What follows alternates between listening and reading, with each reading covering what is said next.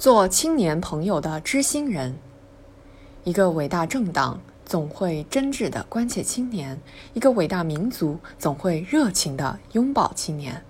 如何引导青年发扬五四精神，为实现中华民族伟大复兴的中国梦而奋斗？怎样把青年一代培养造就成德智体美劳全面发展的社会主义建设者和接班人？从事关党和国家命运前途的重大战略任务出发，习近平总书记在纪念五四运动一百周年大会上，嘱托各级党委和政府、各级领导干部以及全社会都要充分信任青年，热情关心青年，严格要求青年，关注青年愿望，帮助青年发展，支持青年创业，做青年朋友的知心人，青年工作的热心人，青年群众的引路人。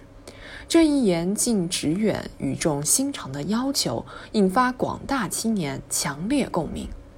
青春如初春，如朝日，如百卉之萌动。五四先驱这样赞美青春，鼓舞青年。从青年好像早晨八九点钟的太阳，到对青年一定要注意引导。我们党自成立之日起，就坚持走进青年，倾听青年，关心青年，始终代表广大青年，赢得广大青年，依靠广大青年。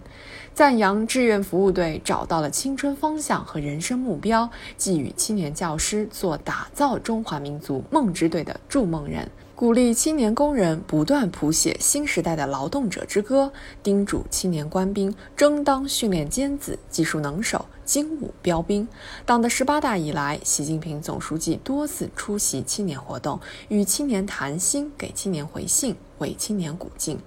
为做好新时代党的青年工作，身体力行，率先垂范，竖起做青年朋友的知心人的榜样。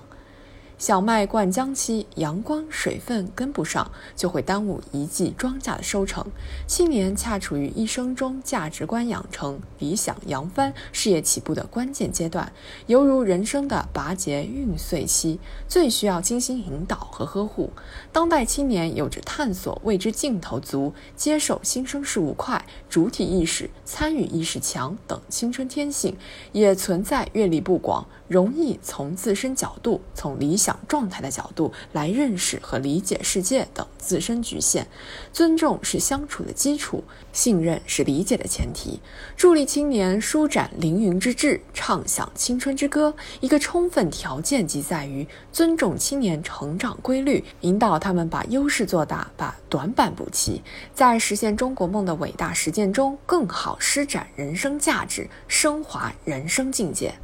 每一代青年都有自己的际遇和机缘，也都会留下属于自己的青春答卷。青春向什么方向扬帆？以怎样姿态怒放？如何砥砺永久奋斗的青春心态？走进青年，才能了解青年；倾听青年，才能融入青年；融入青年，才能引领青年。